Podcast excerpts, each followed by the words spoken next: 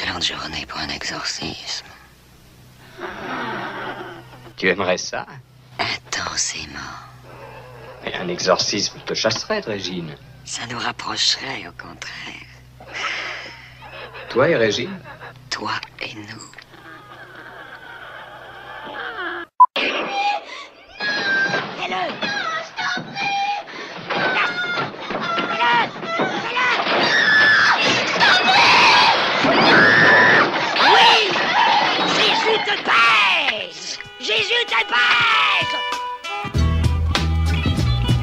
Horror has a face.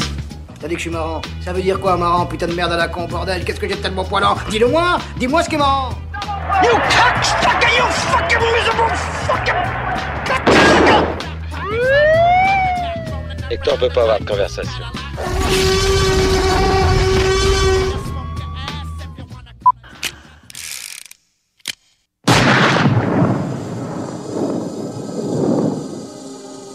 Hey, bonjour à toutes et à tous, soyez les bienvenus dans Contrebande, votre émission cinéphage qui est toujours réservée aux grands curieux du 7ème art. hein. Donc aujourd'hui, voilà, ça va être émission spéciale William Friedkin. Donc qui dit William Friedkin dit bien sûr excès, hein, parce que William Friedkin finalement c'est qu'un voyou un peu nihiliste. hein. Euh, qui dit Friedkin dit aussi malaise, parce que ces films ne sont pas exempts en noirceur, en mauvais goût et, euh, on va dire en floutage des barrières morales. Donc il y a cette perte de rapport concret avec la réalité, on y reviendra tout au long de l'émission. Et puis bien sûr, qui dit William Friedkin dit violence, parce que ces films, c'est de l'action, c'est de la rage, c'est de la bagarre, et nous, on aime la bagarre.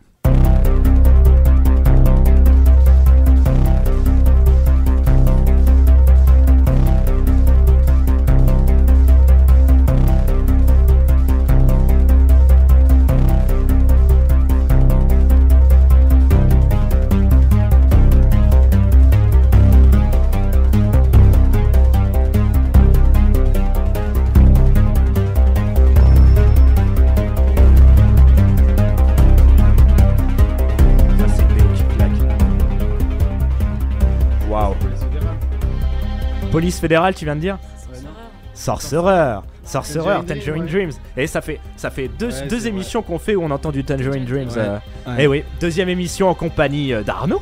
Bonjour Arnaud. Bonjour. Salut, ça va Arnaud? Ça va super, ça va super. euh, t'es- t'es content d'être de retour? Oui, bah oui, oui, oui, c'est bon, là, là, là, là, là, on fait partie des meubles. On fait partie des, des meubles, non pas encore, il n'y a pas encore assez de poussière sur ta carcasse, mais ça ne saurait venir. Et puis il y a bien sûr Jessica. Bon, bonsoir Jessica. Bonsoir Axel. Jessica euh, Friedkin, euh, t'es contente Ouais, grave. Ouais, bon c'est cool, ça fait plaisir. C'est Friedkin Euh, qui est content surtout. C'est Friedkin qui doit être très content euh, qu'on fasse une émission, euh, une émission sur lui, je pense, ouais, carrément. Écoutez, euh, notre émission, donc, bon, vous savez, chez Contrebande, on adore les esprits, le surnaturel, etc. Friedkin, il y a de quoi faire, hein, vu que je parle par-dessus la BO de Sorcerer. Euh, L'exorciste, hein, évidemment, on y reviendra tout du long. Mais on va quand même d'abord commencer euh, par les bases. hein. On va présenter un peu qui est Friedkin.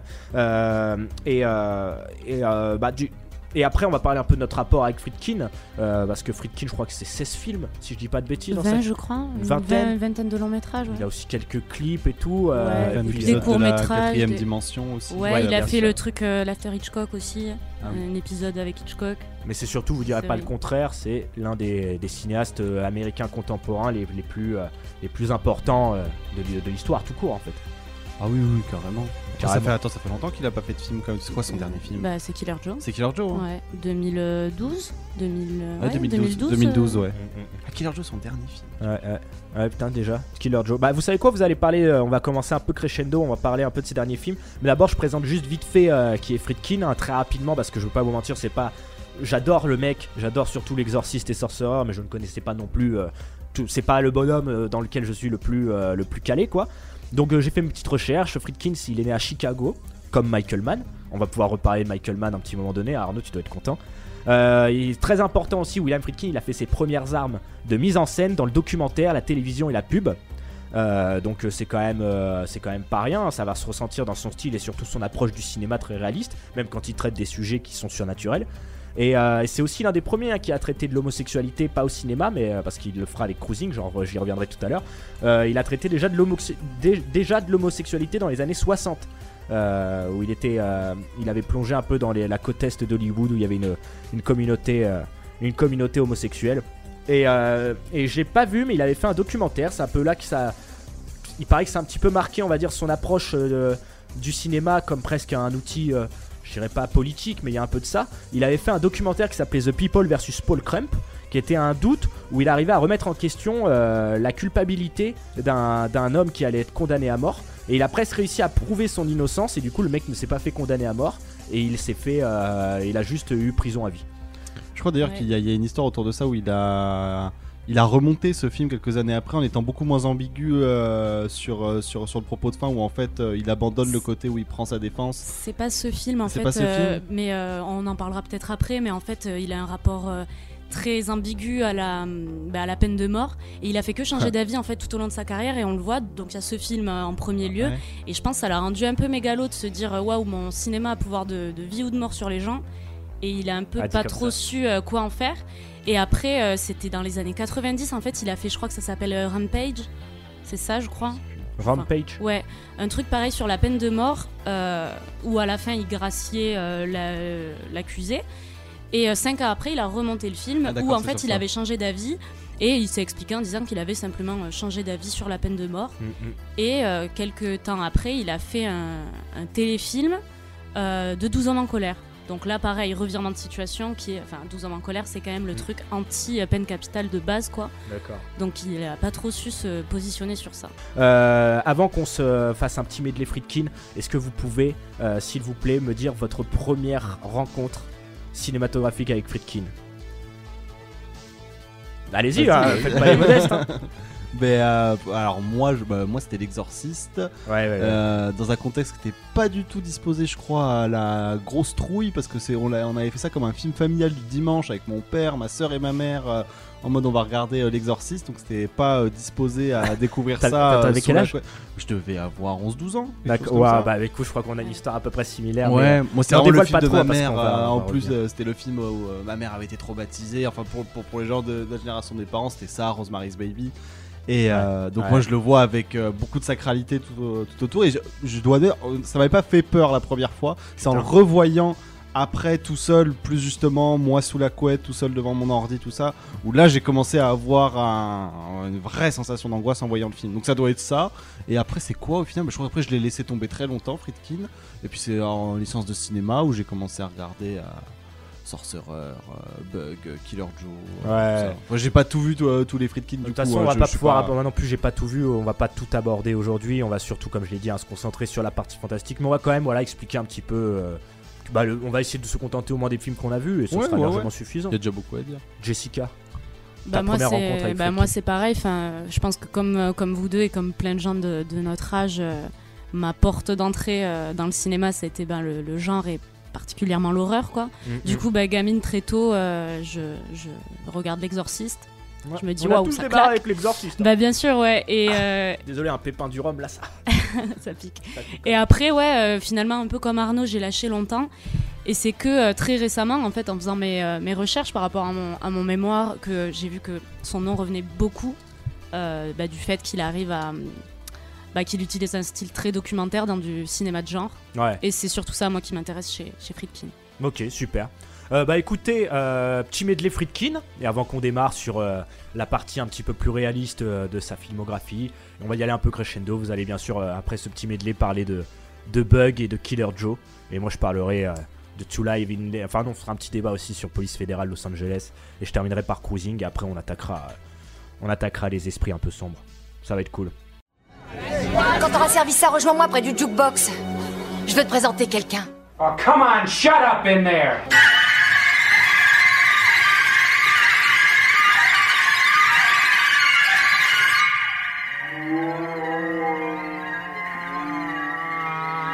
I think every one of the films I've made, they've all found me. I've never gone out looking to make a film. Here, get your hands on your head. Get off the bar and get on the wall. What's my name? Popeye Doyle. If he doesn't like you, he'll take you apart. And it's all perfectly legal because Doyle fights dirty You want to take a ride there, fat man? and plays rough. Anybody want a milkshake? Doyle is bad news, but he's a good cop. We're going now. Bye. How many times have I been downhearted, looked up and saw him smiling like a shining dime? Yeah. And hoped that he would stay and tell me why. I know know the deal hasn't gone down. I, I, I know it hasn't. I can, I can feel it. I'm dead certain. Last time you're dead certain, we hunt the dead cop. All right, let's hit him. Hit him!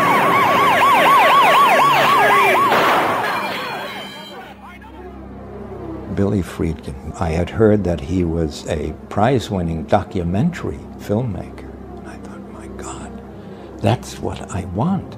This story is so wild for the, the greater public. It needs that documentary, grainy film feeling about it. I shot it almost like a documentary. It's very simply shot, it's very clear, and it's done by a writer and a director, myself and Bill Blatty, who were able to infuse into the cast and the crew a belief in the material. The effect was really searing on a lot of people because this wasn't just the omen, it wasn't just Rosemary's Baby, it had a psychological, religious impact. It's not a film about Dracula. It's not a film about the alien. It is a film about people who live up the street. It's about a, real street in a real town with real people living in it, in the house, and upstairs on the third floor of this house is a real little girl who happens to be possessed by a demon. Four men condemned by their past, robbed of their future, trapped in a life that was also a death. Four men take an incredible chance, face an impossible challenge, and risk the only thing they have left to lose.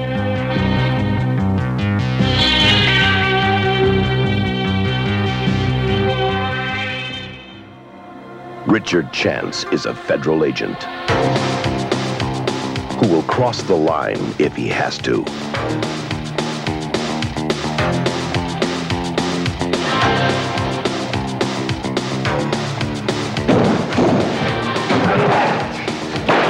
U.S. Secret Service. I'm arresting this guy for counterfeiting. I want my paper, Jeff. I told you I don't have it. Get it. Qu'est-ce que c'est? Là, tu le vois? C'est un insecte. Il y en a partout dans la chambre. Tu n'as rien sous la peau. Il faut l'extraire. Je vais l'extraire et je vais te le montrer. Quelle odeur célestiale Qui veut dire la prière? Comment ça? Attendez, là, vous parlez de ma sœur? C'est votre sœur?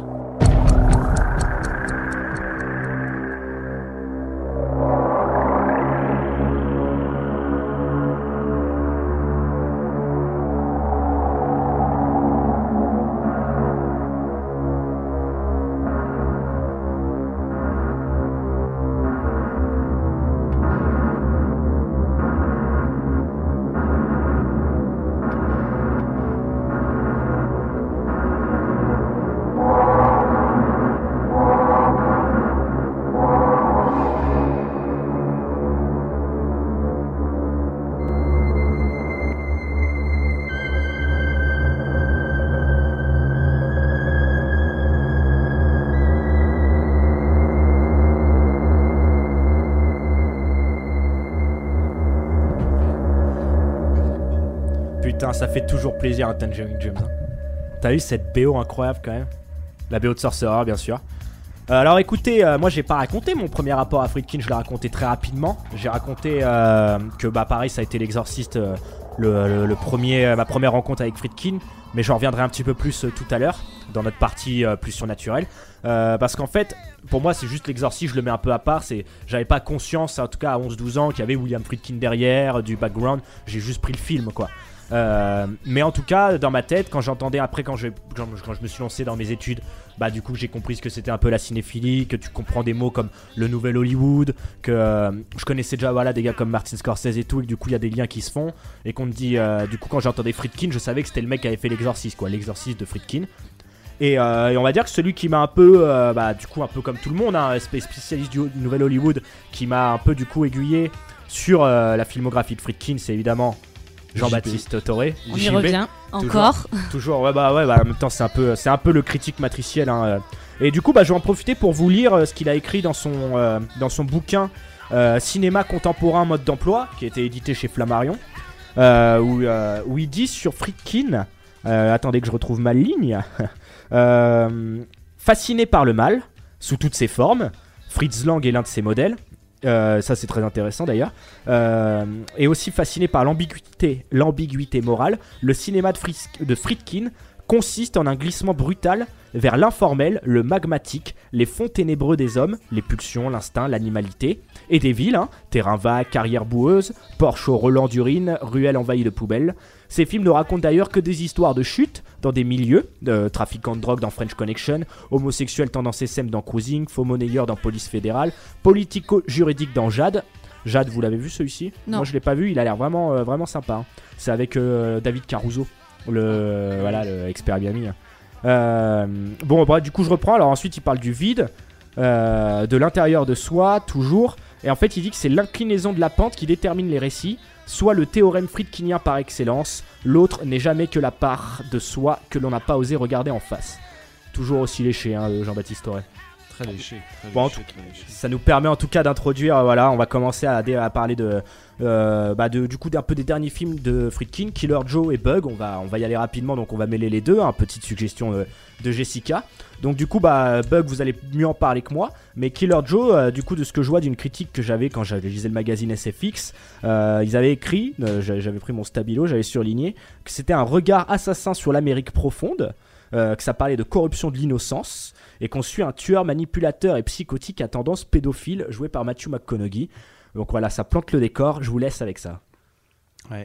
Ouais. Euh, ouais, mais c'est un, c'est, euh, alors c'est un film du coup euh, qui pourrait être un peu une comédie noire en plus et tout, un peu. euh, Ça tire. Ouais, un peu à la, à la frère Cohen, c'est-à-dire c'est un truc un peu grotesque en fait, où il y a une espèce d'arnaque à l'assurance vie pour. on essaye, je, je sais plus, j'ai- j'ai- j'ai- j'ai j'ai, les, les tropes scénaristiques un peu flous dans ma tête, mais en gros, ils essayent de faire une, ouais, une arnaque à l'assurance vie à- via la mère qui vont essayer d'assassiner, je crois, je sais plus. Il y a un truc un peu loufoque où en fait des, euh, des petits ploucs euh, texans dans une caravane vont essayer euh, de, de se faire du fric tant bien que mal et tout, sauf qu'il y a un côté par contre ultra à l'opposé de ce que pourrait être euh, ce genre de scénario chez les frères Cohen. Là, on est vraiment dans du glauque, euh, de l'ultra-violence où il y a des, des- des- mais- une ambiguïté morale, comme tu disais, sur la pédophilie qui est, extrêmement gênante. Tout est monnayable dans le film parce que si je me souviens bien, je parle sous ton contrôle, Jess, mais euh, le, le- le moyen de monnayer, en fait, à un moment, vu que la- la- la- les, les personnes n'ont pas d'argent, ils vont faire appel à Matthew McConaughey et du coup, pour, je crois que s'ils le payent pas, ils vont lui proposer leur fille en fait non, en, en fait, échange. lui ne veut soirée. pas d'argent. Lui, il veut veut, pas d'argent. Il veut la, la- la jeune fille. Ouais, il veut la jeune fille. Il veut passer une soirée avec elle ouais, en tout cas, au mais minimum. même il projette de, de l'épouser. Ouais, ouais, ouais. Il y a une espèce où il y a, Voilà. il y a tout qui est La jeune fille qui a quel âge. Je sais pas, elle doit avoir 16, ans. 16 17 ouais, ans, elle, est, elle est ado quoi.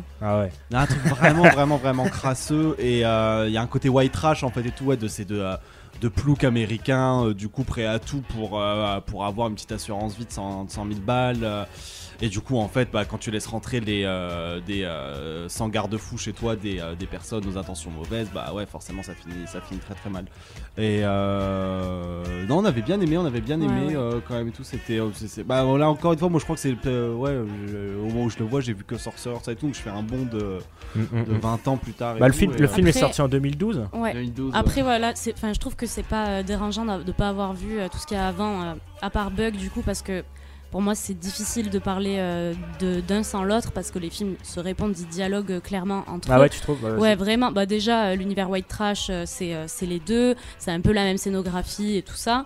Et même le comment dire le- l'enjeu principal du, du scénario dans les deux cas, c'est finalement de tuer la mère, quoi. Parce que dans Bug, euh, euh, elle, elle, elle brille, tu sais, il y a des que tu insectes peux, euh, partout. tu peux rappeler un peu le synopsis, euh, le pchit. Bah, en Le fait, shit. dans Bug, t'as. euh, alors, je sais plus exactement comment ça commence, mais en gros, c'est un couple qui se. Enfin, une femme qui rencontre un homme, Mm. euh, une relation amoureuse se crée, euh, ils commencent à, à accoucher ensemble, elle squatte chez lui, et petit à petit, euh, ils ont l'impression qu'il y a des insectes partout. Ouais. Et euh, voilà, après. On... Comme il y avant a la un délire, Raven, con- il y a un délire a- conspi en fait et tout, Ouais, en fait, euh, c'est- c'est très un mec du Vietnam je crois qui est persuadé en fait que tout le monde l'écoute il y, a- il y a une sensation que Voilà. qu'il y a des euh, des, euh, des manipulations euh, de l'État, tout ça, on nous écoute. Il y a des, une, une espèce d'ambiance euh, du coup et conspirationniste. Et, euh, Donc c'est et- traduit par, euh, par contre, du coup, l'argument, c'est traduit, euh, c'est ce mal-être qui est traduit, mais par, euh, par des mecs qui vont penser qu'ils ont des insectes dans leur corps. c'est- C'est ça. Et au final, euh, la, la femme du couple pense qu'elle est la mère porteuse de tous ces insectes. Ah ouais. Et, euh, et du coup, pour détruire les insectes, il va falloir qu'elle-même soit détruite, comme dans euh, Killer Joe, en fait, à la fin, euh, détruire la mère par le feu, euh, dans des rituels un peu. Enfin, tu t'y connais mieux que moi, dans les rituels un peu oniriques, Ouais, tout ouais. ça, mais voilà, par le feu. Et, et moi, je trouve que c'est. Quelque chose de en vrai, vraiment différent, un rapport au mal très très différent de Sorcerer ou, ou l'exorciste où le mal était vachement, vachement diffus, diffus, tu vois. Métaphysique, presque. Ouais, et puis, puis absolument partout, avec plein de visages. Ouais. Là, pour une fois, le mal, il est vraiment localisé, tu vois. C'est euh, le mal, c'est euh, la, famille qui trans, la mère du coup qui transmet ensuite à ses, euh, à ses enfants dans Killer Joe ce, ce mal, quoi. D'accord. Et il y y y a un truc que je trouve intéressant là quand vous avez parlé de Killer Joe, c'est que les mecs qui vont justement euh, trouver ce, enfin, ce, ce, détective euh, complètement taré qui est Matthew McConaughey, à la base justement, eux sont censés être un peu euh, à la marge aussi, mais quand je dis à la marge, c'est qu'ils y vont déjà avec des intentions néfastes. Et y a, du coup, il y a ce côté en fait qu'on retrouve un peu dans toute la filmographie de Friedkin. C'est des mecs qui veulent passer de l'autre côté, qui passent de l'autre côté, on va dire, de la loi, de la morale, euh, qui vont du côté, bah, voilà, pour y aller simple du mal. Et à partir du moment où ils sont de l'autre côté du mal, ils rencontrent, bah en fait, un mal encore plus grand qu'eux qui va réussir à les dévorer en fait. Une zone de, ouais, une zone de, de non-droit en fait et tout. C'est-à-dire que bah, ce qui est intéressant plus dans Killer Joe, c'est que du coup ils ont quand même une condition sociale qui leur fait faire ça. Enfin, ils, ils cherchent à s'extirper du coup euh, en passant par des biais détournés pour se faire de l'argent quoi. Et, euh, et euh, leur condition sociale leur fait sauter des pas pour, pour, pour s'enrichir. Qui du coup Sauter ils des vont, pas. Voilà, et du coup ils vont dans des, euh, dans des sphères ouais, très troubles. Et en fait, ouais, c'est ça, c'est que quand tu fais rentrer le mal chez toi, bah, bah après, il y a, ouais, il y a, il y a- il y a- il y a plus rien pour le tempérer. quoi. C'est une espèce ouais. de, de, de machine dévastatrice. euh, c'est euh, lui, enfin c'est clairement Matthew McConaughey qui va prendre le contrôle et leur imposer du coup. euh, ils vont tout perdre à la fin. Il y a quelque chose à la fin de. ouais, c'est- c'est presque de l'humour noir, mais très grinçant. quoi. C'est-à-dire qu'à la fin de Killer Joe, ils ont tout perdu. quoi. Euh, il y a quelque chose aussi, je trouve, euh, chez euh, Friedkin, c'est de de- de- d'essayer de, chercher euh, les causes du mal, de trouver un coupable, de le punir, tu vois.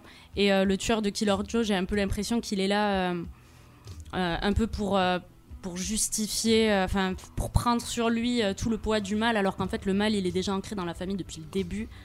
Et. Euh, Ouais, même des- après, j'ai mes petites théories, tu vois, mais je trouve ça hyper intéressant que euh, à la fin de Bug, la, la mère elle pète un plomb en disant, enfin la mère, la femme, elle pète un plomb en disant je suis la mère porteuse, euh, c'est moi qui porte le mal, et euh, Killer Joe s'ouvre sur une séquence. je sais pas si tu t'en rappelles, mais c'est le, le fils qui parle à, à sa belle-mère et qui lui Mhm. dit et ça parle de- du vagin de sa mère en fait directement. J'ai l'impression comme si Bug avait accouché de Killer Joe, tu vois un truc. Ah ouais. Ouais. Il Et- parle la première conversation, c'est vagin et en plus le le si je me souviens bien le premier plan du film, il est euh, au ras du sol, ce qui est euh, très rare en fait. Friedkin, ça part toujours du haut et ça va vers le bas, quoi. Sauf Et quand il fait ses courses-poursuites en Sauf voiture. quand il fait ses courses poursuites, mais les, je veux dire les intros de films. Et là, euh, ça part du bas, on est dans la boue, on est, euh, je crois même qu'il y a des rats et tout. Ça remonte. Et ouais, là c'est, euh, on est dans le mal, on n'a plus besoin d'en chercher la source, euh, Ouais. elle est là, quoi. Et euh, moi, en tout cas, pour euh, boucler un petit peu du coup cette boucle Killer Joe euh, Bug, vous m'avez vendu, euh, enfin quand vous m'avez parlé de Bug, vous m'avez vendu ça quand même, quand même un truc qui vous a un petit trauma quand même. Ah bah ouais, euh, moi c'est un film où j'ai dû mettre pause, hein, clairement. Euh, j'ai j'ai dû, bah, bah, bah, parce que le film est ultra sensitif, c'est-à-dire que si vous aimez pas euh, les, euh, les, euh, les, les corps qui, dé- qui, qui dégénèrent, qui se grattent, qui ont une perte totalement de contrôle de, de repères par rapport au réel et tout, enfin ils sont enfermés dans une maison, du coup ils se coupent du monde, donc il y a tout ce délire un peu de, de j'ai presque envie de dire de, l'habitus à- conspirationniste quoi, si tu veux, c'est on se coupe du monde et puis on a notre théorie, notre vision du monde, mais on va pas dehors pour vérifier. Fallait pas voir ça pendant le confinement quoi. Ouais, non, clairement pas. Fallait pas voir ça pendant le confinement. Donc C'est ce qu'on a fait, c'est d'ailleurs, non c'est ce qu'on a fait. Ah ouais. Mais euh, non, il nous a mis très mal. Moi, il m'a eu- il m'a provoqué une réelle angoisse et tout. Donc à ce titre-là, il est très puissant. Et euh, c'est un film qui gratte, quoi. Mais qui gratte là où ça fait mal, quoi. C'est des personnages qui se démangent, mais euh, qui se démangent de mais de perte totale et tout de rapport avec leur réalité. Et puis, il y a, il y a- c'est un truc où on dit, enfin, on peut sombrer dans la folie très très vite. Alors, euh, certes, elle se- la, la femme se fait embrigader par un gars qui lui donne deux trois théories sur le monde qu'elle veut bien croire, mais, euh, mais, euh, mais en fait, tu sens que c'est des gens qui sont déconnectés et surtout en perte totalement de confiance face aux, aux promesses du rêve américain, aux promesses de Mm. l'État. Il y a aussi un contexte un peu, je crois que j'avais deux trois trucs post-Vietnam aussi, où enfin, il y a une perte de Jessica, et ce sera du coup un peu la dernière remarque sur, euh, sur Bug. euh, tu t'avais commencé à parler de Bush? Ouais, après, euh, ça c'est pareil, c'est des trucs que j'ai lus, mais apparemment c'était un peu un film anti, euh, anti-Bush sur euh, bah, euh, la surveillance, tout ça. Non, parce à, que à je- cette période-là, quoi, mais après. Il y a beaucoup eu de films d'horreur justement. Vous savez, les films d'horreur sont un peu les miroirs des époques, surtout le, dans, dans les films d'horreur américains. Mm. Et euh, je me souviens que moi, en tout cas, dans les films d'horreur, justement, cette période Bush, l'invasion de l'Irak et de l'Afghanistan. euh, ça a quand même eu son petit impact au cinéma. Enfin, on l'a traduit un peu a posteriori, notamment avec l'avènement du torture porn. Euh, bah justement, il y avait tous ces scandales de soldats américains qui ont torturé des gens. Ouais. Euh, donc du coup, ça apparemment, c'est des choses. L'idée en fait de bah, qui rejoint un peu aussi le Vietnam. hein. L'idée en fait de faire la boucherie ailleurs. euh, ça se retrouvait du coup dans les dans ce dans ce genre de film d'horreur. Euh, et je pense qu'il y a peut-être un peu de ça dans Bug, en tout cas.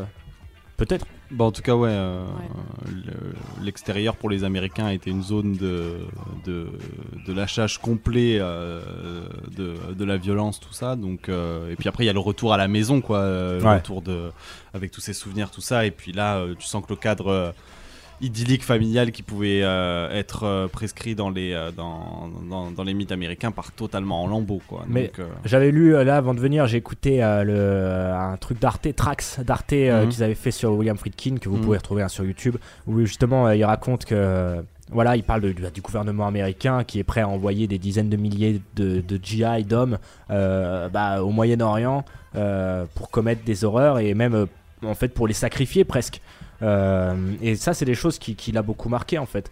Du coup, une certaine euh, hypocrisie de l'Amérique. euh. Ouais, puis il vient de Ouais, loin lui en il plus. est, mais hein. il est quand même ambigu sur la question aussi, hein, comme on disait tout à l'heure. Ouais. C'est quelqu'un qui a beaucoup changé d'avis sur plein de trucs et qui est, euh, qui est partagé euh, limite entre euh, euh, des, euh, une puissance libertaire et euh, un côté euh, fasciste. Quoi. Le Ouais, mec, je il- sais, ouais, ouais. en fait, Fasciste, il ouais. est, mais en fait, Oui. il est, je le trouve très particulier par rapport aux autres mecs du, du nouvel Hollywood. euh, Ouais, moi je pense que parce que je trouve que justement les manières qu'il a d'ambiguïté. Après, je connais pas trop les délires droite-gauche aux États-Unis parce que c'est euh, c'est totalement différent de notre perception euh, en France et européenne.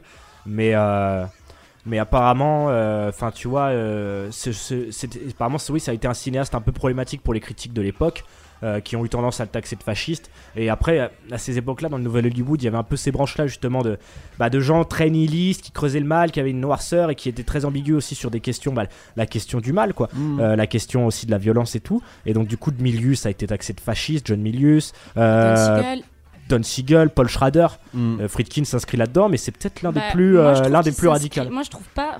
je le trouve pile, si tu veux, euh, entre euh, Bonnie and Clyde et Dillinger. Tu vois, genre, je le mettrais pas du, euh, du côté Milius. Moi, je le mettrais plutôt au milieu. Parce que ces personnages, euh, bien qu'ils soient. euh, un peu comme ceux de Don Siegel, tu vois, c'est des mecs virils, c'est des mecs qui bandent dur, tu vois. c'est- Carrément. Mais, mais ils ont toujours des objectifs complètement fantasques, il y a toujours une espèce de, de regard bizarre sur le monde qu'il n'y a pas, je trouve, euh, dans l'inspecteur Harry, tu vois. Bah, Il a, il, a, il a un côté très, euh, très chrétien aussi, tout quand même, hein, dans sa manière justement de voir les, euh, les rapports entre les hommes, tout ça. hein. Il est pas. euh, c'est Ouais, un- c'est blasphémateur aussi, quand Bah même. Ouais, blasphémateur il- aussi ouais, et tout, ça, il mais il est quand même agité par des questions justement euh, euh, qui vont tout de suite plus toucher, je dirais, euh, pour caricaturer à, à des enjeux plus euh, mystiques que sociaux. Par exemple, c'est pas quelqu'un Ouais. qui va s'attaquer à, à des conditions ma- vraiment matérielles d'existence, tout ça. euh, à l'opposé justement, par exemple, de Michael Mann et tout. Même s'il y avait du mystique un peu chez Michael Mann, ça Ouais. c'était pas la même trajectoire. Mais Mi- Mais Michael après, Mann, on le range facilement. Enfin, tout le monde dit voilà, Michael Mann, il est marxiste, on a compris. Oui, voilà, vois. ouais. Friedkin, euh, je, je pense pas que ce soit. Non, il est plutôt droitardé en plus. Lui, c'est plutôt quelqu'un Ouais. qui, qui- qui- qui a tendance à dire que l'État devrait se mêler d'autres choses que, euh, que de la vie des gens. Donc c'est pour ça il a une espèce de libertarien un peu américain qui sont pas toujours les mêmes notions qu'ici Et en pourtant, Europe. il a fait, euh, comme tu disais, dans les années 60, des trucs euh, plus progressistes. Après, le truc où il défend la peine de Attention, mort, parce après- qu'après ces trucs progressistes, euh, je reviendrai sur Cruising, euh, ça a quand même fait euh, extrêmement polémique. C'est juste qu'on s'en rend pas compte, ça a été l'un des premiers à aborder le thème de la sexualité, de l'homosexualité, mais euh, ça a pas plu à, à beaucoup de communautés homosexuelles parce que lui, quand il, quand il va plonger dans ce genre de thématique, euh, c'est- ouais, c'est ça, pour ça aussi qu'il est fort, c'est que c'est l'un des premiers à plonger là-dedans. Et lui, quand il y plonge, il va voir les cuirs SM euh, complètement euh, névrosés euh, Mhm. d'une certaine, d'un- certain côté qui va encore plus renforcer en faisant une histoire de serial killer. Euh, donc à l'époque, ça a choqué. Et puis après, même le mec, là tout à l'heure, je vous parlais du documentaire euh, du mec qu'il a réussi à sauver d'une peine de mort et qui est resté présent à, à perpétuité. Apparemment, ce mec-là lui aura avoué des années plus tard quand finalement. Ce pourquoi il a mis le doute sur le meurtre, en fait le mec avait bien commis le meurtre, il lui a avoué après. Donc tu vois, c'est vrai que Ouais, ouais, voilà, c'est ambigu. Mais en tout cas, je suis content parce que là, vous avez dit des trucs. On va pouvoir faire la transition. On arrête un peu sur Killer Joe et Bug. T'as parlé de mecs bien virils et mecs bien bandants. Toi, t'as- on a commencé aussi à parler de Michael Mann. Bah, je vous propose qu'on passe à To Live and Die in LA, hein, Yes. que vous avez découvert tout récemment. Moi aussi. Police fédérale Los Angeles en français. Il n'y a pas du tout de police fédérale dans le film. hein, C'est des services. Mauvaise traduction encore. C'est comme Interpol dans tous les films. À chaque fois qu'on voit marquer Interpol, euh, pour, euh, c'est pour justifier euh, le fait qu'on va mettre des policiers euh, américains à l'étranger, alors qu'Interpol n'intervient jamais. Enfin bref, c'est une parenthèse qui n'a Ouais, aucun ouais. intérêt, mais euh, voilà, c'est des. C'était le des- point police. Voilà, des, des, des fantasmes sur les, les entités euh, d'intervention. C'était le point Schmitt de l'émission euh, Contrebande. Euh, bon, en tout cas, voilà, To Live in Die LA. Moi, j'ai pris une claque. Vous, vous étiez euh, un peu endormi apparemment dans le film, mais ça n'a rien à voir avec le film. hein. C'est, juste, euh, voilà, on a des, on a des vies. hein. Euh, je vais commencer à un peu planter le truc avant qu'on se fasse un petit débat et qu'on se donne nos avis. Euh, il faut savoir que le film est quand même contemporain. Bah, c'est pour ça Michael Mann, il est contemporain de Manhunter et de Miami Vice. Tu vas peut-être d'ailleurs pouvoir revenir, toi Mm. Arnaud, sur les pourquoi est-ce que les films sont, sont proches. En tout cas, voilà, c'est sûr, c'est deux. Autant Michael Mann euh, que Friedkin, ils ont planté une esthétique des années 80 avec To Live, euh, To Live and Die in LA. Euh, Il y a même une légende urbaine qui dirait que Michael Mann aurait fait un procès à Friedkin Mm. pour euh, plagiat. Après, bon, vous savez, les légendes urbaines, voilà. Mais, en fait, quand je l'ai vu, moi j'étais impressionné. Moi j'a- j'adore ce genre de film où justement. C'est pour ça que j'adore aussi les films de Michael Mann et que je me suis replongé dernièrement. J'adore replonger dans les films qui te montrent Los Angeles où je veux me dire, euh, ça me rappeler des souvenirs de GTA San Andreas et de GTA 5, tu vois. Et bah quand j'ai vu euh, tout, euh, euh, bah, euh, To Live in Die in LA, évidemment, bah, ça a été une des inspirations des frères Hauser. Donc j'étais très content de l'avoir vu rien que pour ça, tu vois. Et il faut dire qu'en fait, c'était l'un des. bien avant Hit, qui a planté, on l'avait dit dans notre émission La Forteresse Noire, que je vous invite à réécouter sur notre chaîne YouTube Contrebande Cinéphage. On avait dit que ça avait planté la vision. euh, de, du LA pour euh, enfin de Los, Angeles Euh, si tu veux voir à quoi ressemble Los Angeles tu regardes Hit mais dans les années 80 bah en fait c'était le film de Friedkin hein, To, Live, and- To Live and Die in LA qui avait déjà planté bah, une espèce, une espèce d'âpreté, un hyper réalisme qui en même temps combinait une hyper stylisation bah, propre aux années 80 qui, qui, euh, qui du coup c'était l'un des premiers à, cartogra- à- à cartographier euh, Los Angeles. C'était Los Angeles comme on l'avait jamais vu quoi. On voyait les rues les entrepôts les docks les plages des petits pavillons les autoroutes les clubs les buildings donc vraiment LA dans tout ce qu'elle a de plus tentaculaire quoi et, euh, c'est là, que je vais rejoindre ton côté du coup que tu disais homme viril et tout, hein, on est dans les années 80. Euh, bah, c'est là aussi que Friedkin commence à plonger dans quelque chose de beaucoup plus fla- flashy. Bon, il l'avait déjà fait un peu avec Cruising, mais j'y reviendrai après. euh, parce que je crois que le film, ce film-là, To Live and Die il est sorti après Cruising. Et d'ailleurs, on a oublié de préciser aussi, c'est pas la première incursion de Friedkin dans le polar, vu qu'il avait déjà eu en fait 5 Oscars pour French Connection avec euh, Gene Hackman, si je dis pas de bêtises, qui avait lui aussi apparemment une des plus grandes courses poursuites du cinéma, mais nous on l'a tout simplement switché parce qu'on ne l'a pas vu. hein. Bon, ça va, ça va, ça va. Aucune légitimité, On s'en fout, on s'en bat les reins. Bon, en tout cas, euh, les années 80, culte du corps, hein, les, euh, vous n'allez pas me dire le contraire. Et ben il y a un peu de ça hein, dans ce polar de Friedkin, euh, parce qu'il y, y a un côté où justement le corps, euh, la surface, on va dire, euh, va créer une totale disparition du réel. Euh, bah, vous, vous voyez, euh, du coup, le, le- bah, c'est le même acteur que Manhunter. euh, euh, J'ai complètement oublié comment il s'appelait. euh, je vais le Euh, retrouver. euh, euh, c'est pas grave, je vais le retrouver. Peterson. Peter, William Peterson, Peterson. ouais, exactement.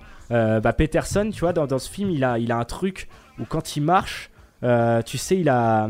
Comment dire il a, il a une forme un peu androgyne, il a une, une nonchalance, il se la pète, tu sais, il a les, les, les, les jeans remontés style années 80 et tout, et il est tout le temps en action, tu vois, tout le temps en mouvement, adrénaline, etc. Et, euh, et du coup, en fait, ce qui est intéressant, c'est que Friedkin, il va prendre du coup ce truc du corps en action des années 80 et il va le mais à sa sauce à lui et du coup il va il va faire totalement disparaître les relations humaines ce qui est aussi beaucoup, euh, bah, c'est comme ça dans les années 80, l'artifice vient remplacer euh, les relations humaines, et lui il y a tout, tout ce truc sur l'argent. Parce que le film euh, parle en fait de, bah, de, de- de services secrets qui pourchassent un une espèce de grand Manitou qui fait de la fausse monnaie, euh, joué par William Dafoe, hein, euh, qui est exceptionnel, un très magnétique dans le film. Donc du coup en fait euh, les relations humaines sont désormais basées sur l'argent, là encore un capitalisme grandissant, les années 80, et, euh, le film va vraiment dresser un espèce d'empire total du virtuel, parce qu'on est quand même sur... Tout tourne autour de ces billets qui sont en fait faux, hein.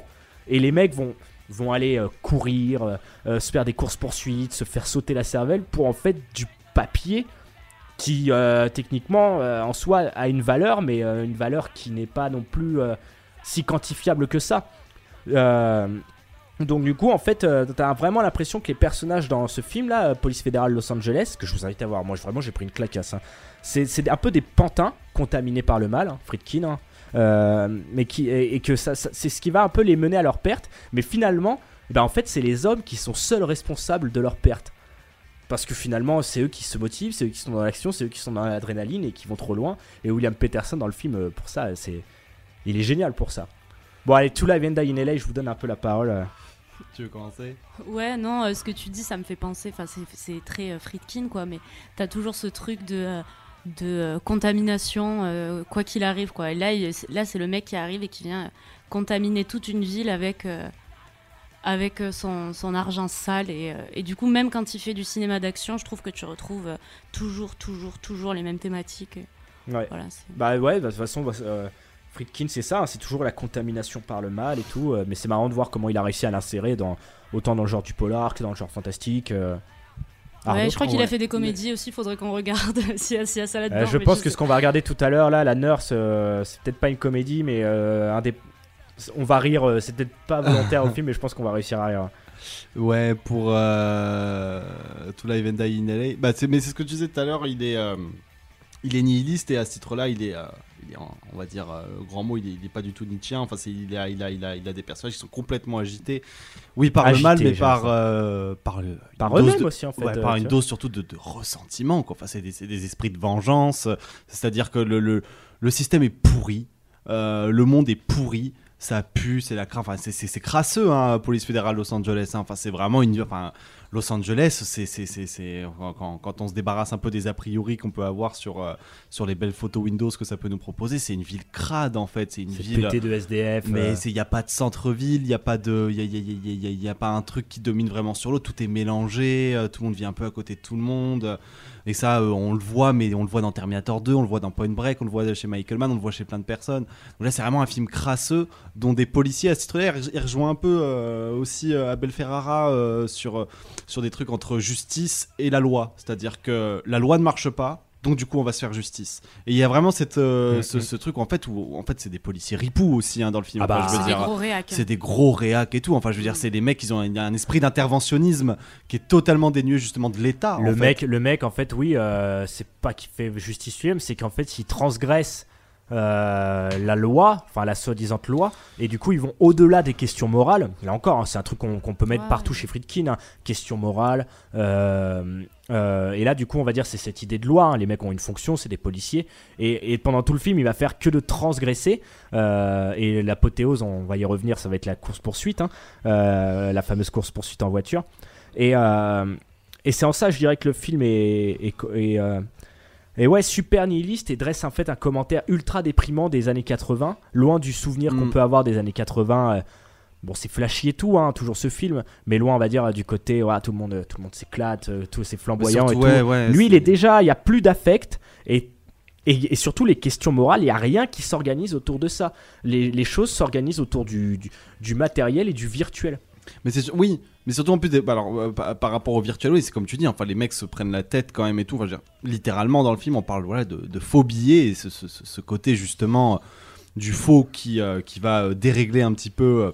la narration, tout ça, ça rend tout le monde complètement fou, quoi. Et mais mais mince, j'ai perdu ce que je voulais dire. Mais c'est des personnages, oui, qui sont complètement empêcher en fait c'est ça aussi euh, c'est bon les années 80 c'est les années Reagan aussi donc euh, c'est à dire qu'en même temps que ce film sort on sort d'une décennie où il y a eu Rambo où il y a eu plein d'autres films et tout qui euh, prônent justement un Une corps euh, masculinité- ouais une masculinité euh, à outrance Ouais, ouais. culturiste tout ça avec un esprit d'interventionnisme euh, qui remet en cause tout le temps euh, les fonctionnaires de l'État, tout ça. Ces gens-là nous empêchent d'eux, donc on va faire la nique nous-mêmes. De toute façon, ce qui a euh, empêché le Vietnam et tout, c'est le gouvernement, euh, c'est- la faute d'eux, tout ça. Donc euh, ça pourrait rejoindre des thématiques un peu justement de- d'émancipation, tout ça, mais Ouais, c'est mais fait. très individualiste, Mais en très fait, individualiste et surtout chargé de vengeance et de ressentiment. C'est-à-dire, On parle quand même de. voilà. d'obsession aussi. En fait, le personnage de William Peterson, c'est un gros obsessionnel qui. euh, le film commence quand même sur lui. On a l'impression qu'il se suicide. Et après, on voit qu'en fait, il fait un saut à l'élastique. Ouais. le Ouais. mec Très est constamment à la recherche d'adrénaline. L'adrénaline, de- ouais. Et en même temps, Mais euh, il frôle la mort en même temps, ouais. tout le temps. Il frôle toujours. euh, bah jusqu'à, euh, désolé, on spoil totalement, euh, bah jusqu'à sa propre mort en fait. qui est totalement euh, dédramatisé en plus j'ai trouvé enfin vraiment le mec euh, se prend un shoot dans la gueule hop scène suivante on enchaîne Bien cracra, il y a pas du tout ça c'est un truc qui est pas mal dans le film en plus hein, ce- moi je trouve que le film et tout et euh, si on devait le comparer sur un Manhunter et tout euh, beaucoup plus Ma- Manhunter est beaucoup plus maîtrisé mais un peu plus obsessionnel un peu plus euh, cadré aussi euh, par euh, le côté très Bah, stylisé de Michael en, Mann en fait, Michael Mann, surtout dans Manhunter, du coup, qui est vraiment contemporain, et les deux sont vraiment intéressants à mettre en comparaison. les mecs se questionnent sur le bien et le mal. Et dans Man- Manhunter de Michael Mann, quand Graham, le policier, va plonger dans, ses propres, dans sa propre noirceur, c'est. En fait, il, il y plonge en prenant le risque des fois de ne pas y revenir et de s'affecter lui-même, mais il y plonge pour ce qu'il estime être une bonne cause et aussi à la fin pour en apprendre plus sur lui-même. Hmm. Alors que là, les mecs plongent dans la noirceur sans limite, sans s'en rendre compte. Enfin, ils s'en rendent compte, mais euh, mais en fait, ils, ils y plongent, euh, ils s'en foutent d'y revenir, ils se rendent même pas compte de l'affect que ça a sur eux. Et, euh, et à un moment, ils rencontrent plus noir qu'eux. Et, et- et c'est pour ça aussi qu'il est très intéressant, le, Willem- le personnage de Willem Dafoe, euh, parce qu'il est montré en plus comme une espèce de démurge, mais créateur, destructeur. Parce que la première fois que tu le vois, on le voit, c'est un peintre qui va brûler ses propres tableaux. Mm. Donc là, on est déjà dans une mystique. euh, toujours un rapport quand même mystique de, ma, de, de, Ouais, ouais. de Friedkin. autodestructeur il y a quelque chose de... Toujours par le feu. hein, il c'est comme, euh, c'est comme le Joker voilà, dans The Dark Knight, j'ai envie Mais de oui, dire, qui brûle ses billets, qu'après avoir euh, Ouais. une heure de film récolté Mais- justement tout l'argent de Gotham pour finalement Ouais. le brûler. Mais moi j'ai pensé à ça, ça, la noirceur directement. la, la fin de Police fédérale de Los Angeles, ça m'a fait penser à ça. Je pense que le, le- le Joker euh, aurait été un personnage euh, quoi. Il, a, il a quelque chose d'anarchique. Voilà, c'est ça. C'est-à-dire que Police fédérale Los Angeles, c'est bon. Moi, je trouve que c'est, euh, mais pas, dans le sens négatif, mais c'est un film un peu imbitable. hein. Enfin, ça, ça va dans tous les sens. Il y a un refus de psychologisation, de, de, de situations narratives claires, tout ça et tout. Mais moi, j'aime bien ça et tout. hein. Il n'y a, il y a pas de souci. Mais le Ah, film est bien, vraiment bordélique. hein. Ah, c'est ça qui est vraiment bordélique, partout, est hein. très anarchique. Ça va dans tous les sens. Il n'y a pas de psychologisation de personnages. T'as que des êtres qui sont empêchés et qui du coup face à ça et tout ont des réflexes mais euh, mais euh, animal quoi. Enfin c'est euh, c'est- très primitif quoi. C'est euh, t'as touché à mon frère euh, je vais te faire la nique et puis voilà quoi. Et puis euh, il se trouve qu'on essaye vaguement de t'empêcher à droite à gauche par des règles de loi mais on s'en fout quoi. Genre on y va et, et on va tout dégommer. Donc non non non le film est euh, rejoint ouais des thématiques euh, euh, qu'a- qui étaient un peu euh, à contre-tendance dans, dans cette décennie là dans, dans les années Reagan quoi. Il y a un capitalisme fou pour moi, ce film est, euh, est un chef-d'œuvre. Ça a été une des, une des grosses claques que j'ai pris dernièrement. Et, euh, et je crois que lui aussi, euh, bah, toujours très noir. euh, je crois qu'il a, il a pas eu un grand succès public, mais par contre, il est devenu super culte Mm. très rapidement. Mais, comme, mais en fait, euh, Friedkin, alors j'ai pas Sorcerer tout vu. Hein. plus, mais Sorcerer, enfin, c'est un bid énorme. euh, ouais. Cruising, c'est un bid Il énorme. n'y a que l'exorciste en fait qui a été En un fait, il- énorme ouais, carton. en fait, c'est un, cinéaste qui est arrivé, euh, qui a une, une ascension fulgurante. 5 Oscars, je vous l'ai dit, pour French Connection, et ensuite L'Exorciste, qui est, le- je crois, le troisième film le plus rentable de l'histoire Ouais. du cinéma. Euh, donc le mec, en fait, c'est pour ça aussi Sorcerer, et c'est avec ça cette idée du bris qui va un peu rejoindre ce côté créateur-destructeur. Euh, il pouvait faire ce qu'il voulait. Et c'est très rare aussi dans l'histoire du cinéma d'avoir eu des mecs qui, qui ont été, qui ont pu être justement des démurges à ce point et qui, qui pouvaient euh, accoucher euh, d'une vision sans aucune limite. Mais Friedkin, il a réussi du coup à trouver la limite et ça a été Sorcerer. Mais là, nous nous égarons. On va juste conclure un petit peu sur To Live and Die in LA. Euh, quand même parler de une des meilleures scènes de course poursuite, je pense que vous ayez vu. euh, euh, quand même, euh, bah, vous voyez, ça, n'importe quoi. hein. ça rejoint tout ce que je disais. Ouais, ouais, c'est. Ah, énorme. Ça Alors, rejoint en plus, Jess en fait- m'apprenait que les conditions ont été en plus très euh, improvisées et que les personnes sur euh, les flux autoroutiers n'étaient pas toujours au courant de Six- ce qui se passait. je Six crois. semaines de tournage rien que pour cette scène. Ah, mais ça m'étonne pas. Qui hein. dure euh, quoi 10-15 minutes dans le film Ouais, euh, Énorme. mais, Ouais, un quart mais d'heure. alors là, il y a. Le- moi, ce que j'adore, c'est que ça rejoint tout ce que je vous disais euh, sur les personnages qui foncent euh, sans savoir où ils vont et qui, qui, qui vont, qui courent vers leur propre mort. C'est déjà, tu vois, ce principe, le Kemé va emprunter euh, une entrée d'autoroute à l'envers, tu vois. Mm. Une autoroute à LA, hein, attention, hein, tu vois ce que je veux dire? Ouais, ouais. et, et elle est impressionnante la scène. J'avais euh, C'est presque littéral part- du Ah propos ouais. du film. C'est un film qui va à contresens de l'époque. Mais vas-y, oui. Non, mais même, même qui ride là sur les, sur les, les rails du train et tout ça. Voilà, Ah on oui. est carrément dans un.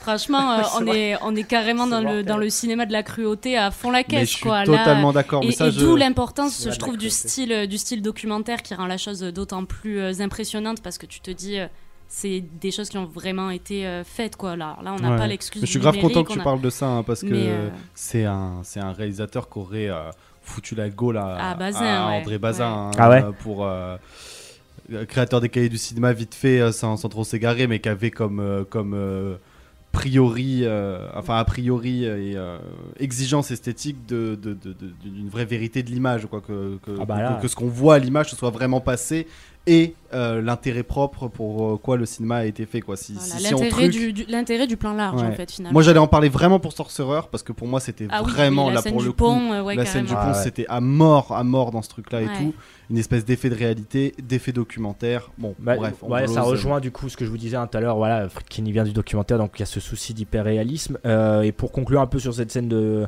de course poursuite, euh, je crois que déjà dans French Connection, euh, la scène de course poursuite, elle, ils avaient tourné les trucs sans autorisation.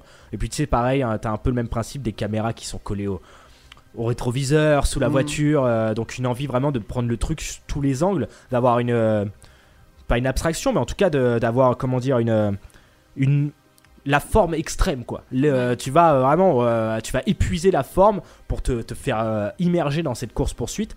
Et euh, là je vais vous prendre une idée de ce cher docteur Moreau de notre émission qu'on adore, le cinéma est mort, que je vous invite à écouter euh, sur YouTube. Euh, lui il parlait justement de cette idée de fuite impossible. Euh, comme si tu vois les années 80 et Friedkin euh, était dans la continuité de cette idée d'avortement du road movie qui a été très fondateur hein, pour le cinéma américain. Euh, le road movie, voilà, les gens partaient de Californie, allaient vers le désert. euh, je vous renvoie à Easy Rider, hein, encore notre émission, hein, Contrebande Cinéphage, allez fouiller. Sauf que du coup, là, en fait, désormais, il n'y a plus de road movie dans le cinéma américain. Donc, la fuite est impossible. Tu, ne, tu n'avances plus, tu n'y as plus de balade, et du coup tout laisse place à l'action, hein, c'est confirmé, hein, les années 80.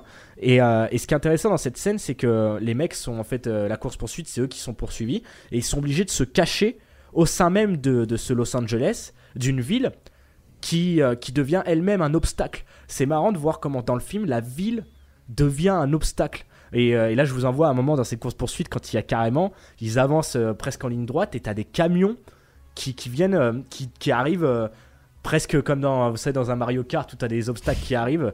C'est ça. c'est autoroute Todd Ouais, en il, sait, il sait comment nous parler. Là je sais autoroute Todd Friedkin il y, a- il y a un rapport Bon, on Mais a, ouais, ouais, on a ouais. fait le tour de police fédérale Los Angeles. euh, ah oui Ah, oui non, c'est euh, c'est pas non non non mais euh, totalement d'accord avec ce que t'as dit Et on tout, lui fera euh. honneur, on le re-regardera euh, moins fatigué. ouais ouais on le regardera moins fatigué tout ça, Et on euh, regardera French Connection parce que je crois que. On se le mettra, ouais, j'aimerais Ouais, bien, je pense qu'on va kiffer. Je crois euh, qu'il a fait ça en mode je vais faire mon French Connection 2. Donc. euh, Ouais, euh, un peu. euh, euh, et pareil que aussi c'était un des films euh, To Live in, LA où il a avoué euh, que c'était l'un des son meilleur tournage. En tout cas, celui où il a vraiment eu l'impression que tout a coulé de source. Donc celui où il a eu le moins de problèmes. euh.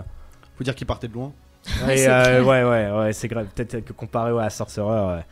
Bon, écoutez, avant qu'on plonge, du coup, je vois qu'on a envie de parler de Sorcerer et des Ouais, trucs bah mystiques. oui, oui, oui, là, Euh, c'est- moi, je vais vous parler un petit peu de Cruising, La Chasse, euh, un film, euh, un film que quand je l'ai vu, qui lui est sorti pile en 1980 et qui a été un scandale. Et c'est ce film pourtant qui a aussi planté l'esthétique des années 80, euh, bien euh, avant To Live, euh, To and Die in LA. Donc du coup, euh, Cruising, ça raconte quoi? Alors ça se passe à New York. hein. Il y a trois homosexuels qui sont trouvés poignardés et atrocement mutilés en l'espace de quelques jours. Donc la communauté gay redoute que d'autres meurtres semblables se produisent. L'inspecteur Edelson, qui est joué par Al Pacino. Non, non, non, non, c'est pas lui. L'inspecteur Edelson charge le jeune policier Steve Burns, qui lui est joué par Al Pacino, de s'infiltrer dans le milieu homosexuel. Voilà, on y est, hein, de- des gens qui s'infiltrent toujours. Euh, pour y mener son enquête, Steve Burns obéit sans enthousiasme et délaissant la femme de sa vie, il va jouer les homos sans grande conviction. Mais petit à petit, au contact des membres de cette minorité dans la minorité, c'est pour ça que le film a fait scandale, parce qu'il dépeint une minorité d'homosexuels SM, cuir, euh, qui ne représentait pas, euh, du coup, en tout cas, ou dans laquelle la communauté gay de l'époque ne s'est pas reconnue, et on reproche à Friedkin de, de stigmatiser. Euh, donc voilà les, les sadomaso fétichistes du cuir. En fait, au début, du coup, le personnage joué par Al Pacino va être obligé d'assister. hein. Puis il va participer à des orgies de plus en plus démentes et il sentira vaciller sa raison et doutera de ses propres tendances. Friedkinien toujours, toujours, toujours à fond. hein. Le film, en fait, euh, se, livre un peu à une agression constante du spectateur parce qu'on va être plongé dans une espèce d'atmosphère malsaine, cruelle et étouffante. Et pourtant, paradoxalement, moi, quand je l'ai vu, euh, j'ai trouvé qu'il y avait une énergie dans les scènes où ça me donnait presque envie de danser.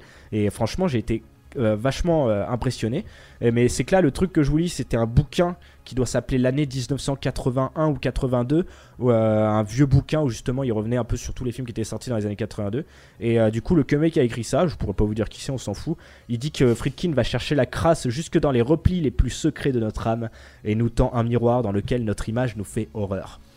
En fait, j'ai l'impression que tout ce qu'on dit sur Friedkin, on peut, le- on peut le plaquer sur tout. C'est ça qui est, qui est fascinant. Et là, je vous lis un petit peu, du coup, euh, un truc que j'avais quand le film était ressorti en vidéo. euh, du coup, euh, le magazine Première en avait bah, refait une critique. C'était en octobre 2019. Donc, euh, bah voilà, eux ils disent du coup voilà, on suit toujours les exactions en gros d'un tueur en série qui écume les nightclubs du- d'un quartier gay de New York. Euh, ces meurtres ex- inexpliqués, ces meurtres brutaux euh, attisèrent ma curiosité. Le diable était à l'œuvre, c'est ce qu'a avoué Friedkin. Euh, en tout cas, dans ses mémoires, il a écrit ça pour avouer pourquoi ce genre d'histoire l'a attiré. Euh, et c'est aussi inspiré un peu d'une histoire vraie. euh, parce qu'il y avait vraiment un tueur d'homosexuels à cette époque qui avait été arrêté. Il s'appelait Paul Bateson. Et ce mec-là, Paul Bateson, donc tueur d'homosexuels qui a inspiré, qui a inspiré Cruising, jouait un radiologue dans L'Exorciste. D'accord. C'est- quand même. euh, On apprend de ces choses. Et il était déjà tueur d'homosexuels à l'époque. Je crois qu'il est devenu après, c'est pour vous dire. ah oui, voilà, et la communauté en fait qui est dépeinte, ça se passe dans un quartier euh, particulier de New York, c'est Greenwich Village hein, pour les petits points euh, new-yorkais. Euh, et euh, donc voilà, ouais, bah Pacino, hein, c'est un film qu'il a renié. Euh, je crois qu'il n'en parle même plus du tout, même encore aujourd'hui. Friedkin ou Pacino Ouais, Pacino. Ah. Pacino a renié euh, ce film bah, par rapport au scandale qui l'ont beaucoup affecté. Euh, je crois qu'il y a eu des boycotts, des manifestations pendant le, pendant le, pendant le tournage, hein, dès le tournage, tu vois.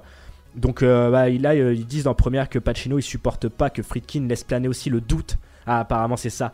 En fait, il supporterait pas que Friedkin ait laissé planer le doute sur son personnage, sur le fait est-ce que euh, pas le doute dans le fond où le mec va peut-être se trouver des tendances homosexuelles au point où il délaisse la femme, mais en fait il y a un doute sur le fait que ce serait aussi peut-être lui le tueur dans le film. Donc euh, apparemment Pacino aurait pas apprécié ça. euh. Mais en tout cas voilà c'est intéressant parce qu'on retrouve encore euh, dans ce polar euh, bah, encore un flic en fait confronté à ses abîmes. Mm. Et ce n'est que ça les personnages friedkiniens, des gens confrontés à leur abîme. C'est si bien dit. Ça vous donne envie de voir Cruising? Ouais, euh, après ça a l'air euh, du coup euh, assez bizarre parce que le. En fait, le mal qui gangrène le personnage principal, c'est l'homosexualité. C'est- même pas l'homosexualité parce qu'en fait, euh, après, c'est une communauté extrêmement bizarre, hein, mais, euh, mais euh, je pense que le film, plutôt que du coup dépeindre la communauté. Après, c'est fort hein, d'aborder comme ça ça directement alors que c'était pas du tout représenté l'homosexualité. Après, c'est du Friedkin, hein, il va loin, mais c'est surtout en fait, c'est que c'est quelqu'un qui. je pense que ce qui est vraiment intéressant dans ce film, c'est cette idée en fait que Pacino à un moment va douter de son propre truc, euh, va aller, mais c'est pas non plus explicité dans le film. C'est juste que tu te rends compte qu'au bout d'un moment, il plus il s'infiltre dans l'enquête, plus lui-même euh, va se métamorphoser, se bodybuilder. Euh, au bout d'un moment, tu as, presque l'impression qu'il prend du plaisir. Et ce qui est fort, c'est que nous, en tant que spectateurs, on arrive à oublier cet univers qui paraît crasseux, qu'on t'a pas envie de voir. Voilà, des bas-fonds de club SM. Pensez voilà au rectum de de euh, de, euh, du de irréversible de Gaspard Noé, hein, qui, Oui. est, qui est une grande euh, cruising et une grande inspiration pour On Gaspard va faire Noé. une émission sur les rectums. Ça viendra une émission rectum. Avec Uncut James. Et en plus, il y a de quoi faire euh, éphémère de, de tête de rectum et tout. Bon, bref, euh, mais euh, mais euh, le mec, euh, en fait, moi, moi, moi, c'est ce que je vous disais. En fait, quand ce film m'a impressionné, c'est qu'il y a un moment où Pacino va danser avec un mec sur, euh, en plus, une bande son. Là, je vais vous faire écouter un petit peu un extrait de, de musique euh, de Cruising euh, parce que la BO est incroyable. T'as as envie de danser en fait. T'as presque envie de te retrouver au milieu de tous ces mecs là et de danser avec eux parce qu'en fait, c'est l'énergie qui devient importante. Donc finalement, Friedkin, dans tout ce qu'il y a de très noir, ambigu, mais aussi de très, on va dire, pas, ouais, borderline et on va dire poussif et, et on va dire qui peut paraître extrêmement contentieux, limité, enfin pas limité, euh, je veux dire en tout cas tendu quoi, on va dire. Euh, et bah il y a des moments d'énergie moi qui me restent, euh, qui m'impressionnent.